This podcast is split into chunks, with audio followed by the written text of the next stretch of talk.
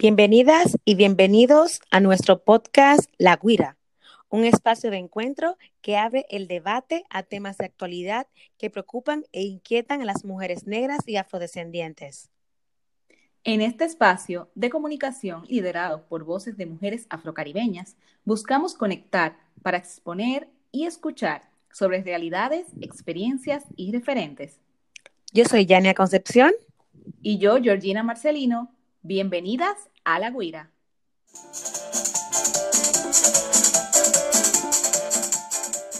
Este es nuestro episodio número 17.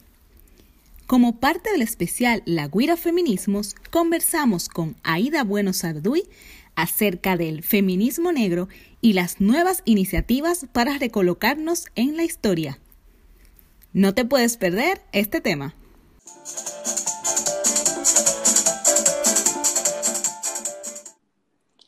Bienvenidas, bienvenides una vez más a la Guira Podcast. ¿Cómo están, queridas oyentes?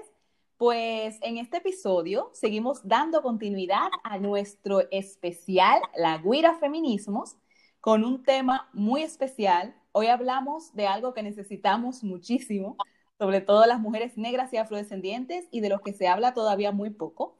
Hablamos del feminismo negro y las nuevas iniciativas para recolocarnos en la historia para hablar de este tema no podemos tener mejor invitada. Hoy nos acompaña Aida Bueno Sarduy. Les cuento un poco sobre Aida.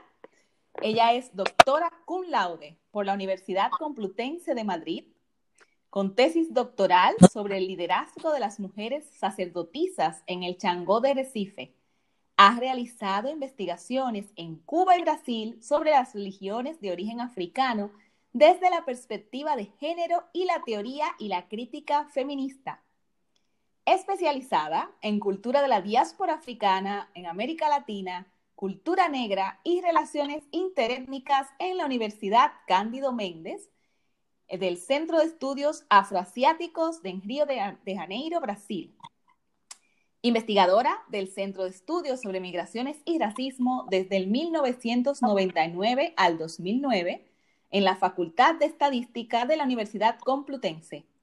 Investiga en la actualidad los procesos de compra-venta de las mujeres esclavizadas, cartas de libertad y documentos de compra de la libertad propia de mujeres africanas o afrodescendientes en Brasil, a finales del siglo XIX en el estado de Pernambuco.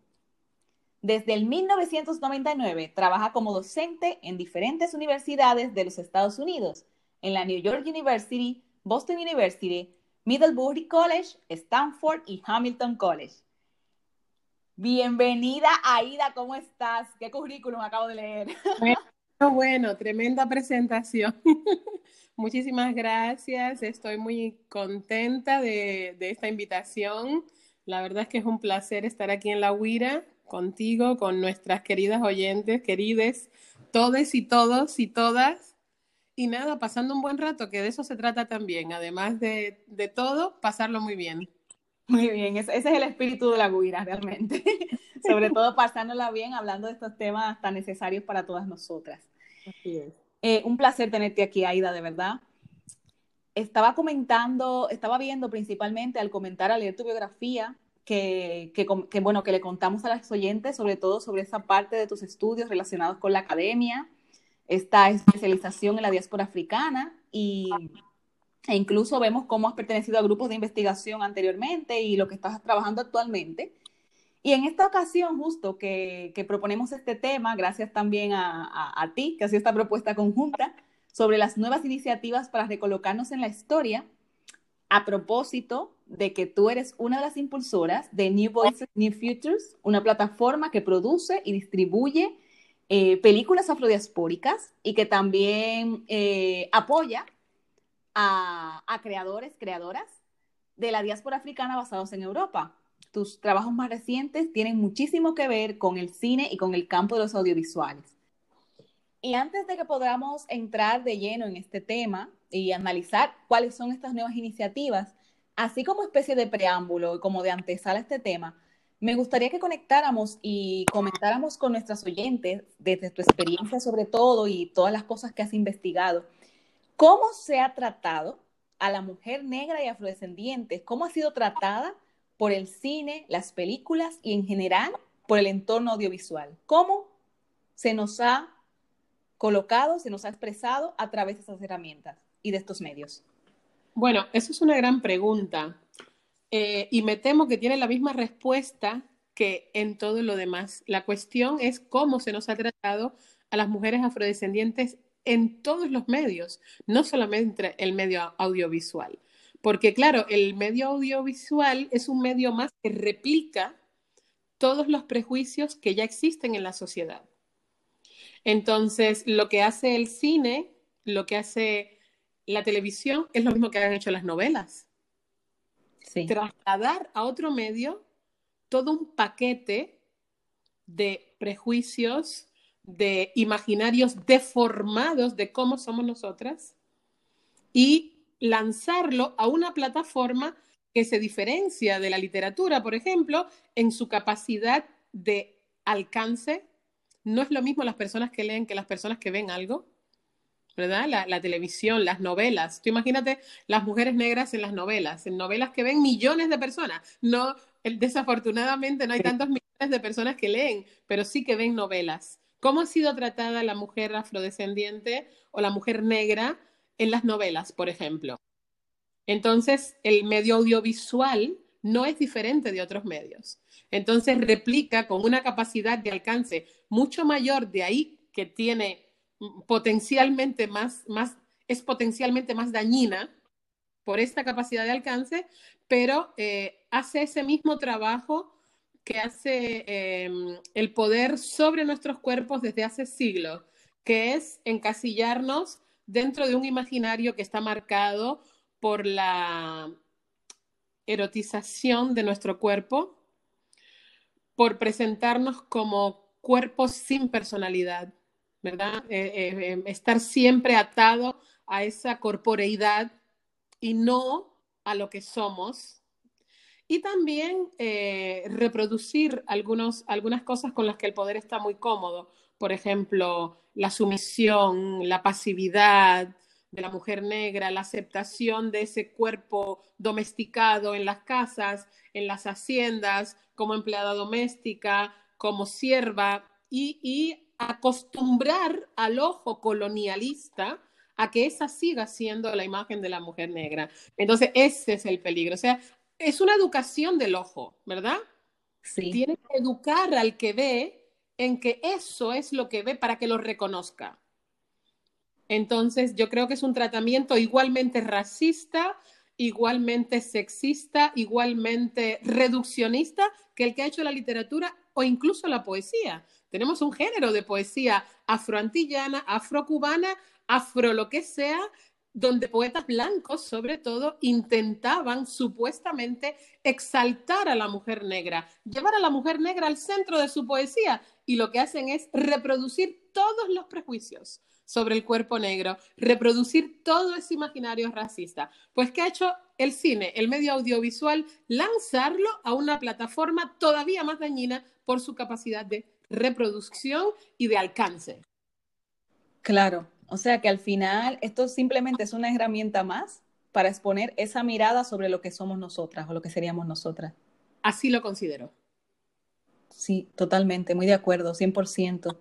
Entonces, tomando en cuenta que precisamente eso es un tratamiento general y que ha utilizado o se ha servido, vamos a decir, de distintos medios para reforzar esas ideas acerca de las mujeres negras, eh, tú tienes un trabajo mm, de investigación bastante extenso, eh, bastante profundo, y has decidido expresar parte de ese trabajo precisamente a través del cine.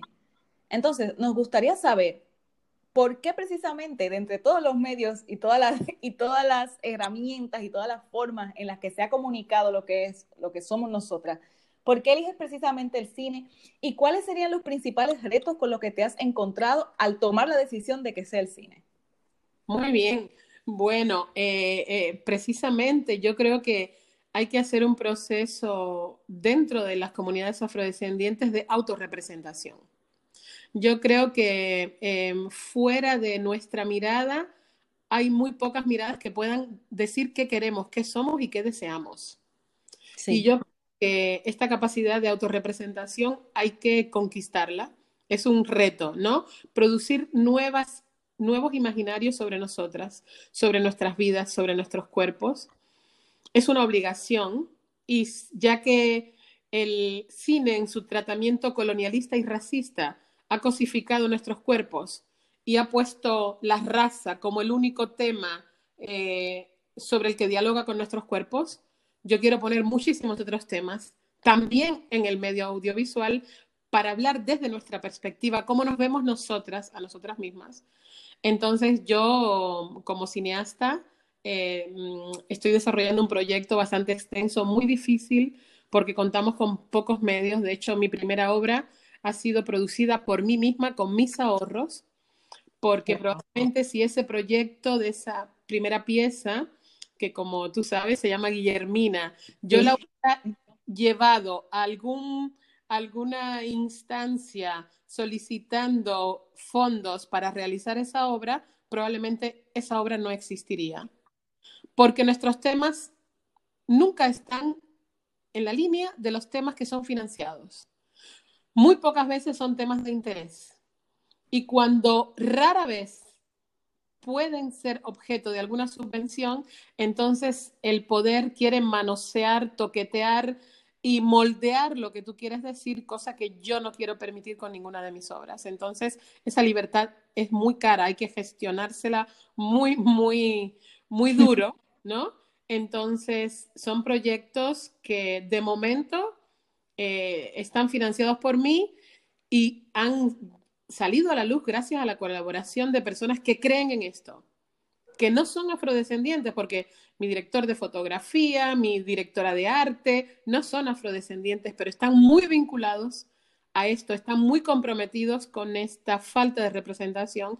Entonces, eh, han llegado más allá de lo que yo podía incluso financiar y han trabajado conmigo, por ejemplo, en el proyecto de Guillermina, que ahora ya, una vez que la obra ha salido y que las personas han comenzado a verla, pues bueno, una productora en Francia se ha puesto en contacto conmigo para difundir la pieza, para llevarla a festivales. Hay un gran interés por la obra, pero si yo hubiera esperado a que esa obra tuviera los recursos y las subvenciones que se dan a otro tipo de cine, pero con, con miles y miles de euros, para que esa obra existiera, probablemente no existiría porque no hubiera sido de interés. Entonces, hay que dar el paso de hacerlo, ¿no? Ahí yo he seguido los pasos de eh, Cara Walker, una gran eh, intelectual eh, y artista de los Estados Unidos, que ella dice, tú eres artista, hazlo. Excelente. ya está. Entonces, o también siguiendo los pasos de la poeta Dina Shanti Orozco, ¿no? Cuando ella dice en una de sus poesías que se llama Mujer, Mujer Lunar, cualquier sueño que tengo, yo me lo cumplo, ¿no? Entonces, Eso. Yo, trabajo para cumplir este sueño de ver un día nuestros cuerpos libres de esos imaginarios racializados, sexualizados, erotizados y representarnos con la dignidad, con la fuerza, con la potencia de lo que somos. Y entonces he empezado así, eh, con mis propios medios, pero estoy segura que estos proyectos irán creciendo porque cuando la, la gente vaya viendo este nuevo tipo de cine, no solo soy yo, eh, como tú sabes, hemos fundado en Barcelona una plataforma que se llama New Voices, New Futures, donde cineastas afrodescendientes estamos en diálogo, en contacto para producir nuevos imaginarios, nuevas obras, nuevos temas. Es un trabajo grande, profundo, ingente, pero muy necesario, porque ya que ese ojo colonial, patriarcal y racista nos ha encasillado en esos papeles en el cine, en esos lugares, nosotros tenemos que contraprogramar eso con una agenda audiovisual de dignificación de la mujer negra y del cuerpo de la mujer negra, de la inteligencia de la mujer negra.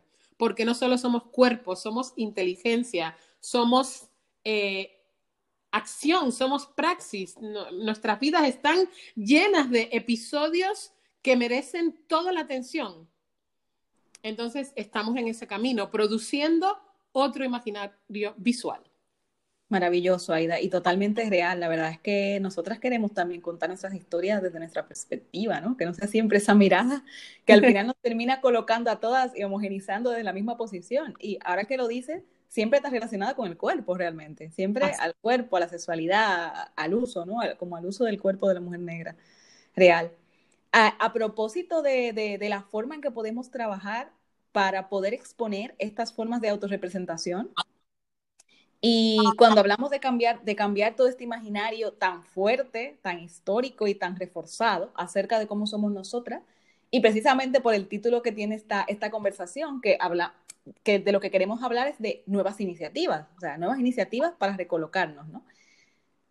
Cuando hablamos de estas nuevas iniciativas, además del cine, ¿de qué otros medios podríamos estar hablando? O sea, ¿de qué, de qué otras formas de comunicarnos eh, que entiendas tú actuales podríamos aprovecharnos y mm, determinar como, como forma de, como herramienta, ¿no? Y como forma de sostén para presentar nuestros proyectos. ¿Cómo podríamos hacerlo nosotras, las feministas negras, mujeres negras, que estamos también ahora deseando hacer cosas para contar nuestras historias?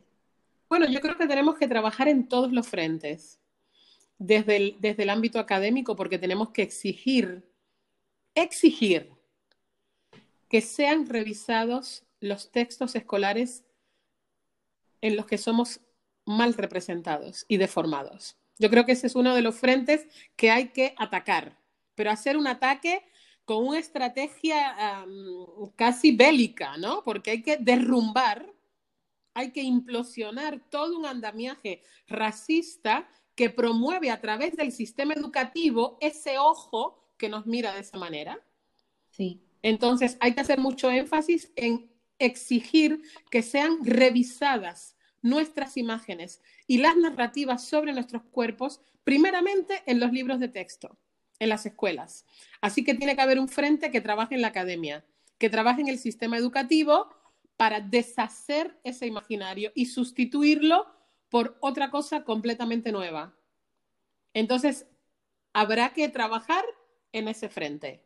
Imprescindible, porque el racismo no habría llegado a donde ha llegado sin el sistema educativo que los reproduce y que durante 16 años te obliga a entrar en una narrativa y en una posición que es racista, porque están ausentes otras miradas sobre nuestros cuerpos y están presentes todas las miradas racializadoras, sexistas, etcétera.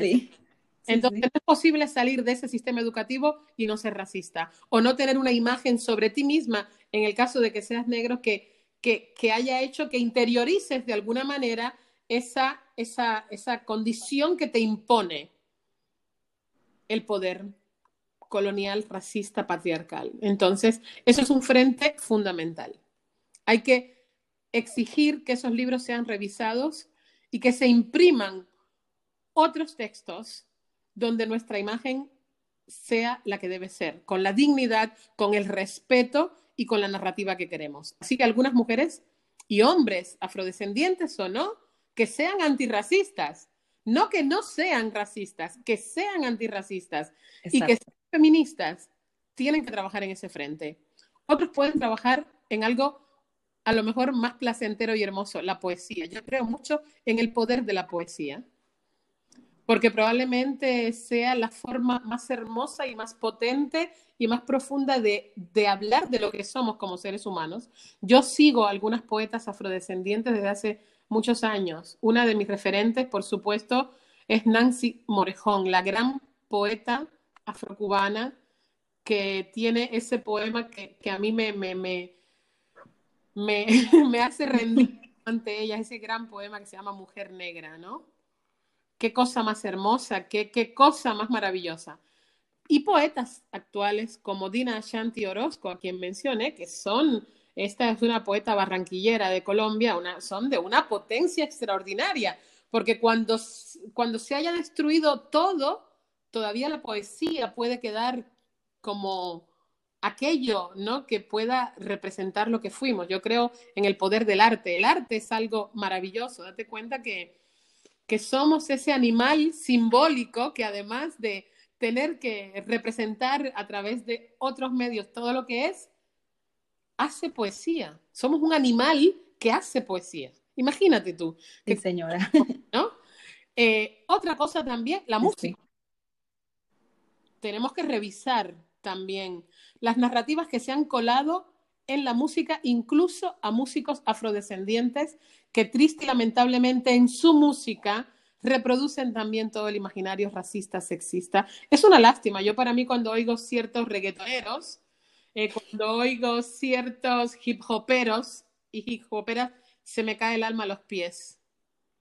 ¿Cómo es posible que hombres y mujeres negras que han pasado, que vienen de esta historia y que llegan a ser músicos prominentes puedan reproducir en su obra todo ese imaginario colonial racista?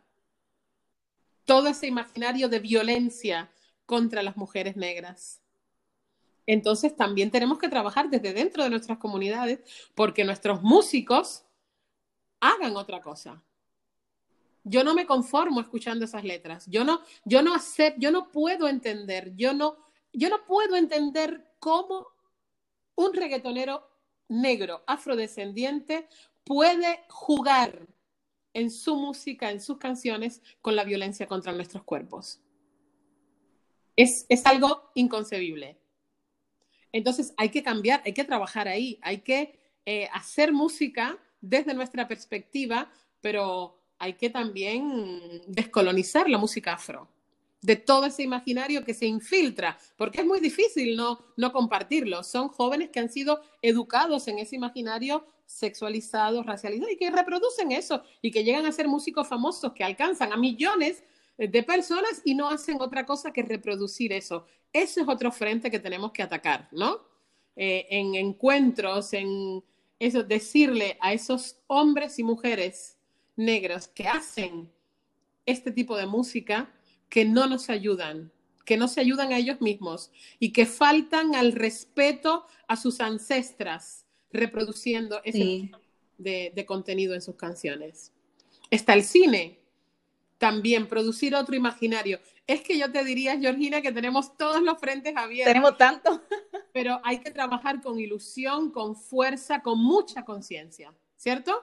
Con muchísima conciencia en que hay que hacer un trabajo muy profundo, muy desde abajo, porque es muy difícil haber vivido en este mundo los últimos 500 años y no tener pensamientos racistas, no tener pensamientos colonialistas, porque el poder nos ha educado o ha intentado educarnos. Entonces, tenemos que hacer una agenda de eh, deseducación, de desinstalación, tenemos que desinstalar todo un andamiaje racista, sexista, eh, mm, contra el cuerpo de las mujeres negras que ha sido armado y que, eh, eh, y, que hay que desarmarlo, porque eso ha sido parte de nuestra vida, de nuestra propia educación.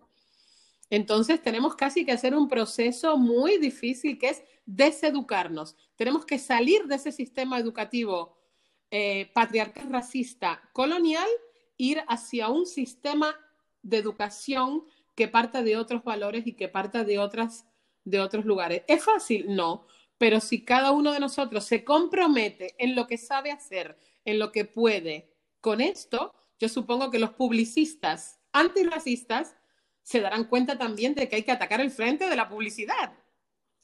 Yo supongo que sean o no afrodescendientes, si son antirracistas, lo tienen que ver.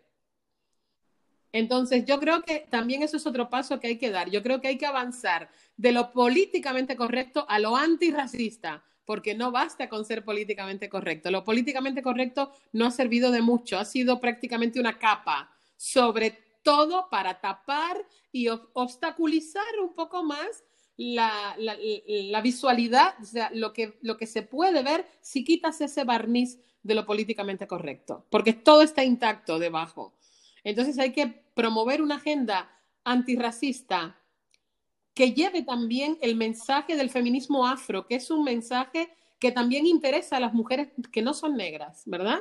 Porque habla del peligro de acomodarse a instituciones que prometen la protección de las mujeres y que jamás lo van a hacer, porque eso es una diferencia grande de nuestro feminismo afro. Es un feminismo que desconfía profunda y radicalmente de todas las instituciones que se ofrecen a proteger a las mujeres, porque tenemos una evidencia histórica de que esa promesa es falsa. Sí. Entonces hay que hacer como una especie de, sí, de, hay que hacer mucho trabajo. Sí, hacer mucho trabajo. Ahora, según hablas, me parece más trabajo del que yo pensaba que era. Pero bueno, pero es cierto, es de alto. Tenemos mucho mejores condiciones que otras mujeres tuvieron y también lucharon. Eh, yo trabajo en archivo y cuando yo veo en los archivos, en los casos que estudio, sobre mujeres que entraron en el sistema de justicia de un sistema esclavista para intentar comprar su libertad, pienso en el coraje, en la fuerza, en la determinación que tenían que haber tenido para, sabiendo muy bien que todo estaba en su contra, intentar comprar su libertad.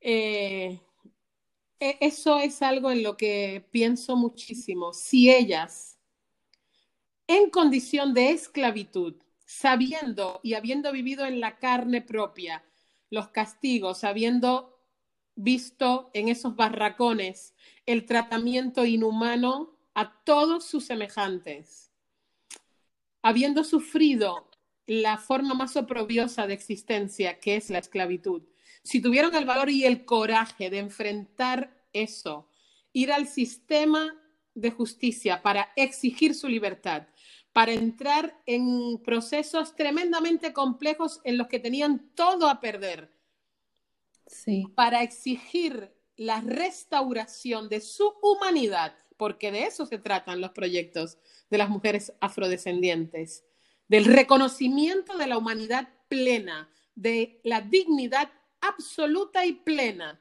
Si ellas lo hicieron, yo hoy tengo más medios, más posibilidades y tengo que tener esa misma determinación.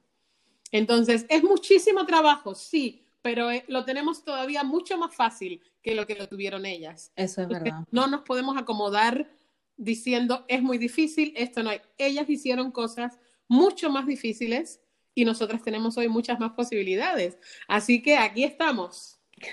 Eso es real. Hay con más posibilidades y más recursos también, porque la verdad es que tenemos recursos infinitos para, hacer cosas. Quizás no tenemos los medios económicos, pero bueno. Mira esta misma iniciativa de la huida, qué cosa más, más hermosa, qué cosa más inteligente, qué cosa más Gracias. maravillosa, ¿no? Que construir este espacio de intimidad, ¿no? Porque a mí lo que me gustó también de la huida del, primer episodio que escuché es, volver a ese lugar íntimo de estas conversaciones, casi como estuviéramos en nuestras, en nuestras salas, en nuestras cocinas, en el patio de la casa, hablando con, entre nosotras, ¿no? Entre nosotros. Y eso, esa alegría, ¿no? De, de tratar todo esto con la seriedad, con la contundencia, pero también con esa alegría que fue también un mandato que nos dejaron nuestros antepasados. No dejarnos vencer por la melancolía, por la tristeza, trascender el dolor y transformarlo en creación, en potencia, en fuerza, en inteligencia, en determinación. Entonces, claro que tenemos más posibilidades y tenemos que aprovecharlas y tenemos que estar ahí en la lucha. Ay, gracias. Qué felicidad que nos digas eso, porque la verdad es que esto es un viaje. Pero es un viaje que estamos haciendo con mucha alegría. O sea, realmente sí, lo, estamos disfrutando mucho y, la verdad es que está siendo muy satisfactorio y sobre todo el tener a personas como tú que se unan, que nos escuchen y que nos vengan también a contar sus cosas. Eso lo hace más maravilloso todavía. Eso es un placer, eso es un placer. El viaje de la guira. Yo, bueno, hay una cosa ahora que mencionas eh, precisamente lo que hicieron estas predecesoras nuestras, que a mí me impresionó muchísimo cuando, cuando presentaste el proyecto de Guillermina y hablabas de esto en, ahora te voy a hacer una pregunta concreta sobre Guillermina, de hecho, y hablabas de esto en la casa encendida y fue precisamente todo esto que has recopilado de información, de esta resistencia a estas mujeres esclavas en Latinoamérica y lo poco que se ha visibilizado eso a través de, a través de la historia. Claro, es una lástima porque hay una documentación valiosísima en los archivos.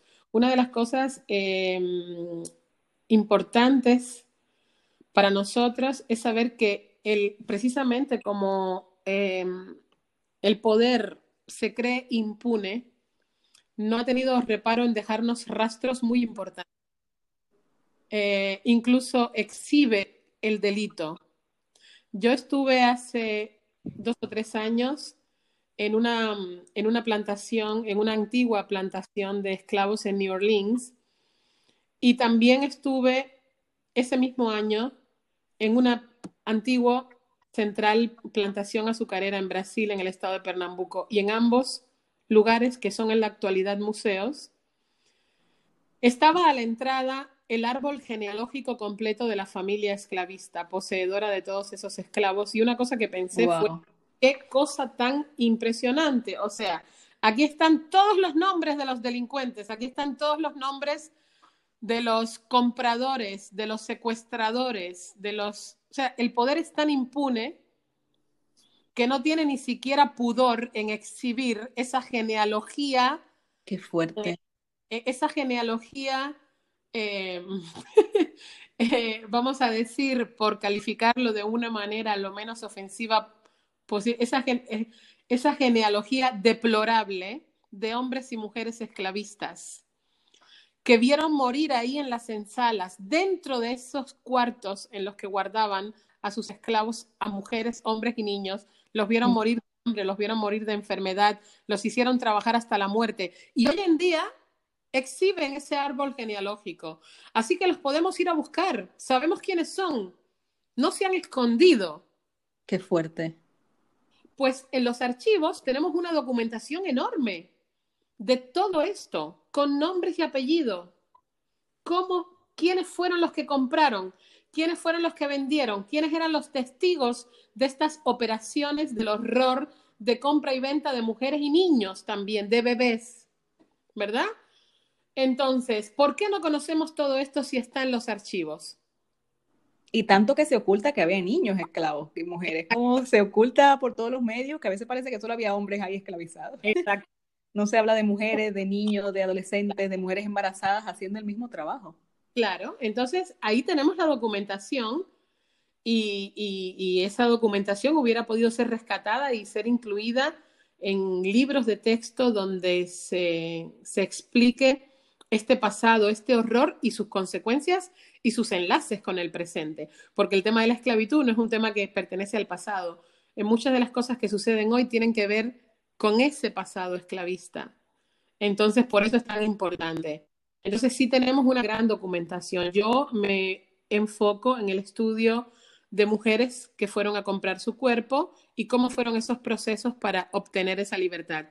Y también en mis procesos, en mis eh, trabajos cinematográficos, eh, hago ese trabajo de rescate de esta memoria de algunas mujeres con nombres y apellidos para inscribirlas en la historia para que más y más gente conozca quién era em, Guillermina Dueñas, por ejemplo, o quién era Joaquina de Angola, o quién era Ana Borges de Sacramento, y que comiencen a ser nombres que un día sean familiares y que sean reconocidos por su trayectoria, por su ejemplo, y que sean referentes también para niños y niñas afrodescendientes que no han visto estas trayectorias, que han visto en sus libros de texto a un hombre negro eh, atado con una cadena. Atado, Para representar la esclavitud, pero yo sueño con el día en que esos niños y niñas tengan a una mujer negra delante de un juez comprando su libertad,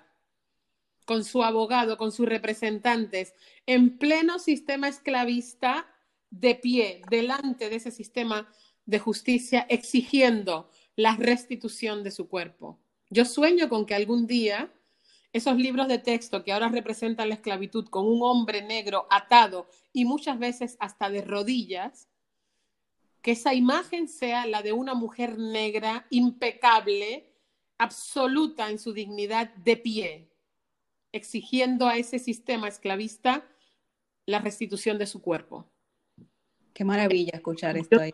Yo, trabajo en esa dirección, entonces en mis proyectos cinematográficos está, pues eso, eh, el primero ha sido, como tú sabes, Guillermina, para a través de esa obra reivindicar una serie de cosas importantes. Luego estoy trabajando en un proyecto sobre esta mujer, em, Ana Borges do Sacramento, que em, compra su libertad Em, se va a vivir libre a otro lugar, se casa, tiene varios hijos y cuando está disfrutando de esta libertad, hace más de 15 años ya, recibe la terrible noticia de que aparece en el testamento de su ex, ex dueño, sí. herencia a la mujer y el hijo de su dueño. Y tiene que comenzar a probar su libertad. O sea, entonces, por eso... Madre mía.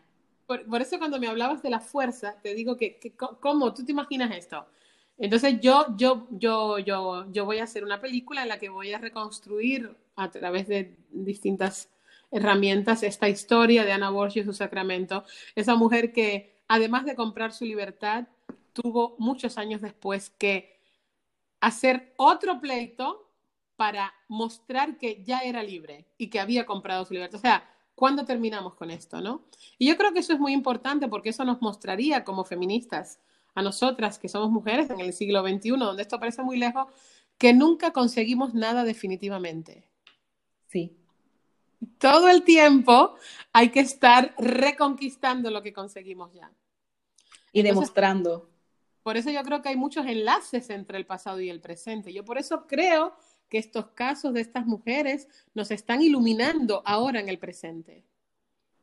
De la misma manera que Ana Borges, su sacramento, aunque tenía comprada su libertad, se vio molestada, incomodada 15 años después y tuvo que volver a la justicia para probar, pues nosotras las mujeres feministas y mucho más las mujeres feministas afro, tenemos que estar siempre reconquistando lo que parecía que ya estaba claro, porque en cualquier momento que nos descuidamos, el poder vuelve a quitarnos aquello que habíamos conquistado.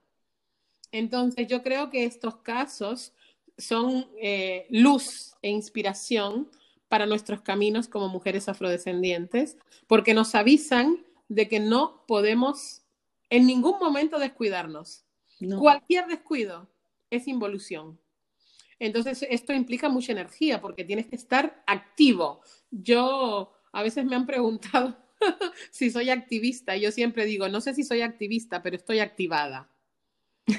me encanta las mujeres negras tenemos que estar activadas constantemente porque de lo contrario estamos retrocediendo. No nos dan, eh, no nos dan la oportunidad de, de, descansar y decir, bueno, ya esto se logró. No. Hay que estar constantemente en posesión de ese logro y, haciendo uso de ese logro y muy eh, inteligentemente vigilando que eso que se ha conseguido no, no vuelva atrás, ¿no? Y también tengo el otro proyecto que es, este es con una niña mm, que se llamaba Joaquina, Joaquina de Angola, porque obviamente estos esclavos no tenían apellidos a no ser los de su amo, eh, que con, con 15 años decide escaparse del, de la hacienda en la que vivía como, como esclava y la conocí por un anuncio que aparece sobre ella en el diario de Pernambuco. En el diario de Pernambuco hay una sección en, pleno sistema esclavista que se llama Esclavos Huidos, ¿no? Estamos hablando de 1836, eh, 1837. Entonces eh, sale em, este anuncio de esta niña, de su dueño, para recapturarla. Yo llego a esta historia porque mi colaboradora, historiadora brasileña, Benvinda Teixeira, que es mi paleógrafa, es la persona que me traduce los documentos del portugués antiguo al portugués actual. Ella tiene un trabajo maravilloso que se llama Acoitadas nessa praça, tácticas de resistencia de mujeres esclavizadas. Me he confundido ahí entre portugués y español. Entonces, ella mm, trabaja sobre anuncios que ponen los amos para recapturar a las mujeres negras que se han huido. Pero en este caso es una niña de 15 años. Se llama Joaquina de Angola.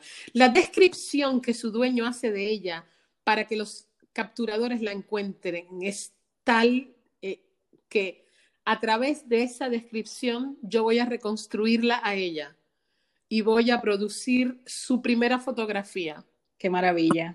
Que conozcamos cómo, cómo era, cómo pudo haber sido ella y también voy a hablar a través de ella de este otro negocio paralelo que era la recaptura de los esclavos que se huían, ¿no? Entonces, él, el, dueño de ella puso una descripción mm, corporal, como el cine nos representa. Dice cómo eran sus brazos, sus pechos, las heridas que lleva en el cuerpo, cómo mira, cómo es su mirada, la ropa que llevó, tal, tal. Pues con esa descripción eh, vamos a hacer un retrato psicológico de Joaquina de Angola y la directora de arte con quien trabajo y Sandra eh, Calisto de Carvalho va a reconstruir el rostro. De hecho, ya tenemos una primera impresión de cómo era Joaquina, ¿no? Pero estamos haciendo esa fotografía de ella, eh, eh, inspirándonos en, en esa descripción de su amo, es decir, transformando todo eso tan cruel y oprobioso en algo completamente distinto, en la historia de una niña valiente, de una niña con 15 años que sabiendo el coste de esa huida, asume el reto de escaparse porque dice, basta, ¿no? Entonces, transformar el horror en poesía, ¿no? Eso es lo que intento en mis obras, ¿no? Y no es fácil, no es fácil, hay que pasar por muchos estados de ánimo. Eh, tienes rabia, cuando a veces tocas con tus manos estos documentos, lo primero que sientes es rabia, pero sabes que en la rabia no te puedes quedar y tienes que empezar a ir avanzando hacia otros estados de ánimo hasta probablemente lo más hermoso que sea la poesía, ¿no? Entonces, ojalá que pueda darle a algunas de estas mujeres transformar su vida, su trayectoria en poesía, afrodescendiente, ya sea a través del cine, ya sea a través de la escritura, salir de ese lugar donde las colocaron a otro lugar luminoso donde deben estar. Entonces es un gran trabajo, no podría hacerlo sin algunos colaboradores que trabajan conmigo sin que importe ni el día, ni el tiempo, ni la hora, ni lo que les puedo pagar. Es un trabajo con mucha inteligencia, pero con muchísimo amor, con muchísima entrega, porque no es sencillo, ¿verdad? Tú viste, tú viste Guillermina y te puedes imaginar todo el trabajo que hay por detrás de una obra como esa, ¿no? Son cientos y cientos de horas, ¿no? Impagables. Pero con ese trabajo eh, y con ese apoyo de mis colaboradores conseguimos sacar adelante esa obra y va a ser la primera de una serie de piezas que van dentro de este proyecto mm, que tengo que se llama Referencias biográficas para un feminismo afrocentrado y que intenta hacer eso, ¿no? E inscribir en nuestra genealogía afrofeminista nombres de mujeres extraordinarias que son nuestros referentes y que deben ser nuestros referentes y que tienen que formar parte de nuestra memoria, de nuestros discursos, y, de nuestras, ¿no? De nuestras conversaciones. Qué maravilla. Y saber sus nombres, porque qué importante escuchar estos nombres y también encontrar referentes de la época a las que nosotras podamos nombrar, que eso me parece bellísimo. Y también esto que has dicho, o sea, este proceso eh, en concreto con, con Joaquina y hacer la reconstrucción de Joaquina a partir de la mirada del amo. O sea, hacer esa transformación, además de la forma en que nos describían en la época, siempre con connotaciones negativas, como grotescas, como todas esas cosas, y a partir de ahí transformarla y reconvertirla a una exposición bonita, positiva, eh, potente, ¿no? Y valiente de lo que realmente, lo que fue ella en realidad. Claro, de hecho, tengo aquí, voy a compartir con nuestras y nuestros oyentes. Sí, por favor. Ese anuncio que se encuentra en el diario de Pernambuco del 18 de enero de 1836, en esa sección que se llama Esclavos Huidos, y, es esta, la transcripción. Joaquina de Angola, de poco más o menos 15 años, buen cuerpo y cintura fina, pechos algo grandes, brazos y piernas gruesos. En uno de los pies parece que en el izquierdo tiene encima del calcañar una aspereza de una herida que tuvo hace tiempo. Hombros bajos. Es visca y anda siempre con la mirada baja. Llevó vestido blanco de madapolán, chal de satín rojo ya usado y un bulto con dos vestidos de calicó púrpura ya viejos, una saya de lino fino y tres camisitas de algodoncillo y una de madapolán. Siendo inmediatamente perseguida, se tuvo noticia de ella hasta Boavista y de ahí se supone que fue acogida. Los apresadores llévenla al sitio Bebedouro do Engenho do Brum, que serán bien recompensados. Se advierte que huyó el día 14 de este mes. Wow. Este es el anuncio que puso su amo. A partir de este anuncio, a partir de esta infamia, a partir de este horror, queremos producir una imagen de Joaquina de Angola, imaginar cómo era, cómo, cómo pudo haber sido una niña que con esa edad tomó una decisión tan grande, tan determinada, sabiendo lo que le podía costar de escapar de su amo. Entonces vamos a transformar este horror, este anuncio, en, en poesía. Qué maravilla. En, en potencia, en fuerza, para hablar no solamente de la rebelión de los hombres y mujeres esclavizados, los niños también se rebelaron contra la esclavitud. Entonces, vamos a, partir de Joaquina de Angola. Entonces es como darle una vuelta completamente a esto y salir hacia otro lugar. Esto es lo que tenemos de ella, muy bien, pero esto puede ser transformado. Entonces vamos a utilizar esto como el punto de partida para llegar, llegar a un lugar muy diferente y que Joaquina de Angola sea para niños y niñas afrodescendientes y no un referente de valor, de que aunque eres un niño te puedes revelar ante lo que sabes. Exacto, exacto. Entonces, esa es la potencia que para mí tienen todas estas cosas y creo que es una lástima que hasta ahora no se haya hecho este trabajo de esa inscripción. No es suficiente con criticar lo que hay. Hay que producir nuevos materiales, hay que producir nuevas narrativas, hay que producir nuevos, nuevos contextos de otras conversaciones sobre nosotros, sobre nuestros cuerpos.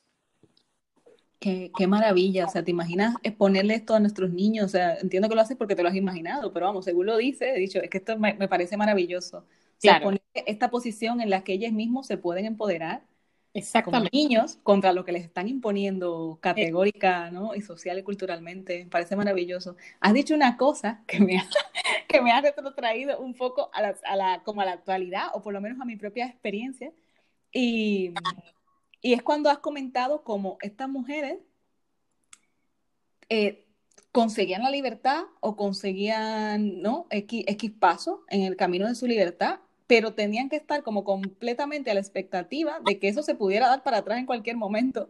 Y es que justo según lo contaste, me retrotrae a uno de los ataques más comunes que recibimos las mujeres negras en la actualidad y que es muy racista, que es cuando nos dicen que estamos a la defensiva. Exactamente. Estamos a la defensiva supuestamente porque hemos hecho algo muy sencillo, que es decir, basta, no aceptamos más, estamos hartas de esa mirada sobre nosotras, eh, no aguantamos ni un minuto más ese discurso, no soportamos ni toleramos ya más lenguaje racista, no soportamos ya ni un minuto más eh, esa mirada eh, sobre nuestros cuerpos. Entonces, claro, nos dicen que estamos a la defensiva. O nos me lo han dicho, vamos. como que como que es un que recibir, tenemos que recibir esto casi como un halago. ¿Quién ha dicho que estar a la defensiva es estar mal colocado? Triste sería que estuviéramos durmiendo o que estuviéramos activas ante esa mirada, ¿verdad? Pero yo creo que tenemos que recibirlo como un halago. Claro que, que, nos tenemos que defender, por supuesto. Es lo que hemos hecho siempre las mujeres negras, defendernos de los hombres negros, de los hombres blancos, de las mujeres blancas también. Sí, de todo el mundo. No, de todo el mundo. No nos han dado alternativa. Sí, porque se borran, se borran muchas cosas. A veces parece que como que el único enemigo es el hombre blanco o la única enemiga es la blanca feminista. Yo me río un montón cuando escucho a compañeras diciendo esta cosa y digo, pero hola. de todo el mundo. y además hacerlo con determinación, pero sin perder ni la alegría, ni la sensualidad, ni nada de lo que nos caracteriza. Ni el gozo, ni el ritmo, como decimos nosotras por aquí. Ahí seguimos. Entonces, ahí seguimos, pero sí, claro que es obligatorio defender, no, es que no tenemos otra alternativa, tenemos que estar claro que sí. Qué maravilla. atentas, ¿no? Sí, es que a mí me encanta como encontrar estas cosas de hoy o que nos dicen hoy en, los contextos históricos, ¿no? Y, ver cómo todo se explica, se explica solo. Claro. Si uno, busca. Entonces tenemos que, que además hacer, además defendernos con nuestras armas, que son otras. Y yo creo que en eso sí hay muchísima diferencia, porque yo creo que el magisterio afrofeminista es un magisterio sobre todo del, liderazgo sin opresión, de la fortaleza sin dominación, del amor y de la hospitalidad eh, en su estado más generoso. Entonces, ahí tenemos nuestra escuela afrofeminista, ¿no? Exacto. mujeres del pasado, en el caso mío que estudio a, las eh, mujeres que lideraron eh, las primeras casas de santo en Brasil y que tuvieron tantos hijos e hijas de santo, algunas casi incontables, y que convirtieron esos lugares de culto, que también eran su vivienda, en lugares de acogida de hombres, de mujeres, no solo afrodescendientes, sino de cualquier origen étnicos. Y fueron eh, ahí en ese lugar acogidos, soportados espiritualmente alimentados dentro de un ambiente mucho más saludable, mucho más generoso que el de la sociedad dominante. Esa es nuestra escuela. Nosotros sabemos cómo hacerlo, por eso no tenemos ninguna necesidad de copiar las malas artes del poder, que están basadas en la coacción, en la dominación, en la fuerza, en la posición. No tenemos esa escuela, esa no es nuestra escuela, ese no es nuestro magisterio. La fuerza y la determinación sí, pero no jamás un horizonte de dominio. No nos hace falta. Podemos liderar sin dominar. Tenemos otra escuela, sencillamente. Tenemos otros, otros, otros medios, tenemos otras formas. Otras formas, otra alegría, tenemos otro, un impulso muy distinto para hacer las cosas. Y tenemos, que, y tenemos que hacer nuestros proyectos de transformación con esas herramientas que hemos recibido de nuestras ancestras. Y lo digo en femenino porque en su inmensa mayoría fueron mujeres las que nos legaron todo este saber hacer, ¿no? Entonces yo creo que tenemos modelos propios, que tenemos eh, figuras con nombre y apellidos en las que podemos centrar nuestra experiencia feminista, nuestros proyectos emancipatorios del presente. Entonces, podemos conocer otros proyectos y debemos conocerlos. Yo siempre digo que soy una enamorada del feminismo comunitario indígena. Sí, sí, sí. Feministas, algunas de mis feministas referentes son mayas, mayas chinca, maya, maya quiché, o sea, porque me han enseñado cosas que no estaban presentes en el feminismo afro, como la importancia del ecosistema, la importancia de la con la tierra, ¿no? Eh, con el cuidado del medio ambiente. Yo creo que ellas han explicado mejor que nadie por qué es tan importante dentro de cualquier proyecto feminista que sea consustancialmente un proyecto ecológico, por ejemplo. Ellas me enseñaron eso. Yo soy devota de las feministas comunitarias indígenas de Guatemala, por ejemplo. Yo creo que tenemos que escucarnos entre todos los feminismos porque uno alimenta a los pero nosotras también tenemos mucho que aportar a otros feminismos, ¿no? Entonces, ese, este, este, este es el camino de escucharnos mutuamente. Yo hablo y he hablado muchas veces de algo que he conceptualizado como tara colonial, ¿no? Que es eh, el efecto eh, que ha tenido en Occidente el hecho de no escuchar durante tanto tiempo a otras culturas. Esa sordera que produce el colonialismo y que malinterpretan como que los otros no tienen voz. Todos tenemos voz, ustedes son los que están sordos. Eso es otra cosa. A mí desde la primera vez que oigo eso de la voz de los sin voz, digo, pero ¿qué es eso? ¿no? ¿Qué sin voz? Tú estás tarado, tú estás sordo, porque te has acostumbrado a vivir en un poder eh, megalómano, mono, monológico, en el que solo te escuchas a ti mismo y te has quedado sordo. No es que no tengamos voz, claro que tenemos voz, pero tú estás sordo. Entonces, como tú estás sordo, nos dices que nosotros no tenemos voz. No. Trátate tu sordera colonial. Muy bien. Esa, me gusta esa frase para concluir el programa. Trátate tu sordera colonial. Como mujeres afrodescendientes, eh, con otra, con algo que deberías escuchar, que seguramente te viene muy bien escuchar. Entonces, trátate tu sordera colonial y a lo mejor escuchas algo. Me encanta. Esa frase clave, trátate tu sordera colonial. Me encanta, me parece un regalo maravilloso. Bueno, toda la conversación contigo ha sido un regalo maravilloso. Yo, bueno, las oyentes no, no me ven, solo me escuchan. Pese a que se va a quedar grabado, yo me he pasado tomando notas. el programa que cualquiera me diría, pues, si lo vas a tener grabado. Un saludo con mucho cariño a todas nuestras oyentes, oyentas. Eh, decirles que es un placer estar en un espacio como este, como este espacio de la Huira, que es otro espacio de transformación. Necesitamos espacios como este de comunión, desracializados, no. Aquí hay una... Eh, no, no como muchas veces dice el poder, no, es un espacio abierto. Una de las cosas que nos enseñó la esclavitud es que la raza no sirve, no es el camino. Entonces, estamos militando en una conciencia de nuestra etnicidad, pero alejado de cualquier posicionamiento racista. Por eso este programa no es solo para mujeres afrodescendientes, es para mujeres, para antirracistas. Es para hombres y mujeres feministas.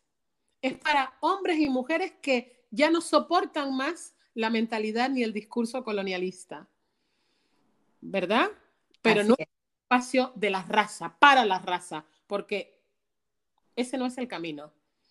Pero es un espacio de comunión desde el camino afrodescendiente feminista abierto a todas las personas que saben que no estamos bien, a todos los hombres y mujeres, a todos esos otros, otras que saben que no estamos bien y que quieren un camino diferente, que quieren otro mundo, pues la Huira, aquí estamos abiertos a, que vengan y pasen este tiempo con nosotros y así construir para todos, ¿no? Muchísimas gracias, Aida. Te escucho hablar tan bonito de nuestro proyecto y se me, se me hiela la piel, la verdad, se me eriza muchísimo porque es, es una maravilla y la verdad es que le estamos poniendo muchísimo amor y es como tú dices, queremos que sea feminista, que sea antirracista, pero siempre decimos lo de todas, todos, todos cuando, cuando presentamos el, el programa. De verdad. Gracias por la invitación, ha sido un placer estar con todas ustedes, cada una, cada une en su casita, escuchando este podcast. y con este abrazo virtual, ¿no? Que nos reúne a todos ahora mismo y que tanta falta nos hace. Eso es, muchísimas gracias. Gracias de verdad por estar, por acompañarnos, por enseñarnos tanto, por, por darnos muchísimo más, como siempre, de todavía de lo, de, lo que, de lo que esperábamos. Me parece toda una maravilla esto, creo que es casi una cátedra, prácticamente una masterclass. y, y disfrutarla y que sea con esa alegría de verdad que, yo lo valoro muchísimo. Nosotras hacemos todo siempre aquí así, alegres. Pues, pues, muchísimas gracias y nada, seguimos escuchando los, los episodios de la Huira que ya estamos fidelizados a la Huira. Eso. Mira, otro eslogan, fidelizados con la Huira. Mil gracias, Aida. Mil gracias también a todas nuestras, mil gracias también a todas nuestras oyentes por estar aquí, por escucharnos una vez más sigan con los em, episodios que quedan todavía algunos de, especial de la Guira Feminismos. Gracias por ser parte de este especial. Quédense con nosotras también después del especial, que tenemos muchísimas cosas que seguir contando. Gracias a todas, a todos. Esto fue La Guira.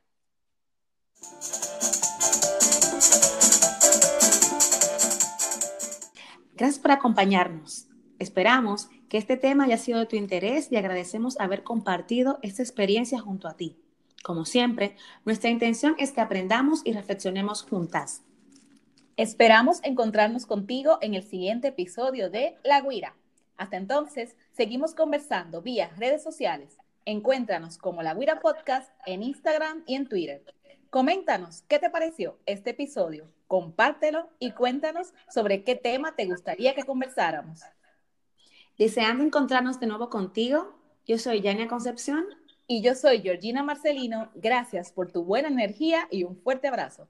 Hasta la próxima.